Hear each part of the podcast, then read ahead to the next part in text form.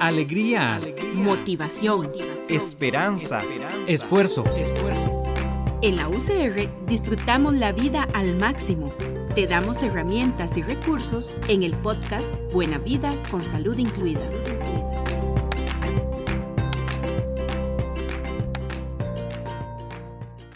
Hoy, en Buena Vida con Salud Incluida, le invitamos a reflexionar sobre sus prácticas de vida cotidiana. Cuando era niña, me prohibían ciertos alimentos, como los helados, porque tenían mucho azúcar. Pero cuando me sacaba buenas notas, me premiaban con un helado. ¡Qué paradoja! Me premiaban con algo que supuestamente es malo. Desde que nacemos, nos enseñan diversas prácticas de vida necesarias en nuestra cotidianidad. Lávese los dientes, báñese todos los días, lávese las manos antes de comer y después de ir al baño. Coma esto que es bueno y cuidado con aquello que es malo, aunque sea muy rico.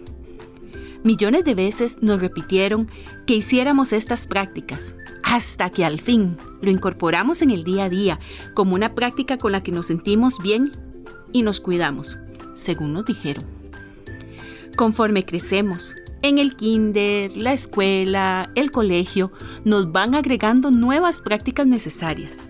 Lea todos los días haga sus tareas, estudie al día, entre muchas otras, y nos van agregando otras para encajar y mantener los vínculos con las amistades, con la pareja, la familia, en fin, todo lo que nos dice la sociedad.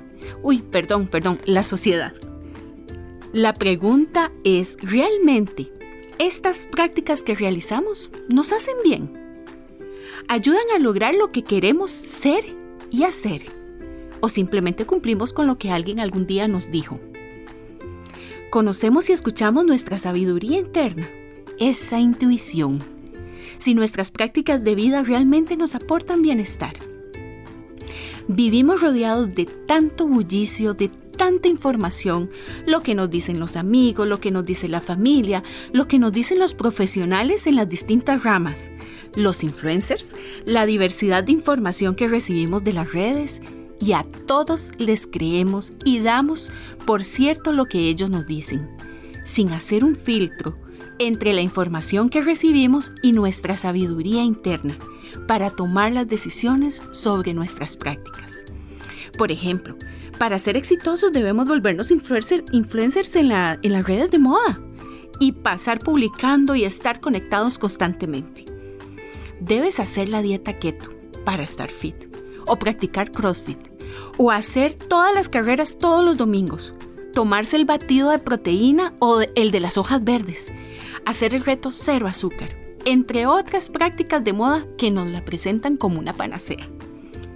Hagamos un alto y escuchémonos y respondámonos si al realizar estas diversas prácticas realmente logramos sentir ese bienestar a corto y mediano plazo. Seamos conscientes y preguntémonos, preguntemos a nuestro cuerpo, ¿cómo está? ¿Cómo se siente?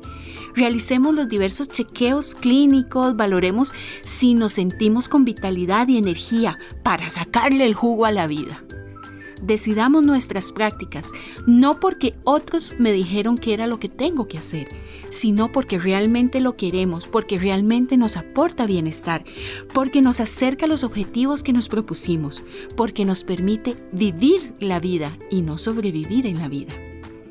Para más reflexiones e historia, escucha nuestro siguiente podcast en Buena Vida con Salud Incluida. El podcast Buena Vida con Salud Incluida es una producción de la Oficina de Bienestar y Salud de la Universidad de Costa Rica.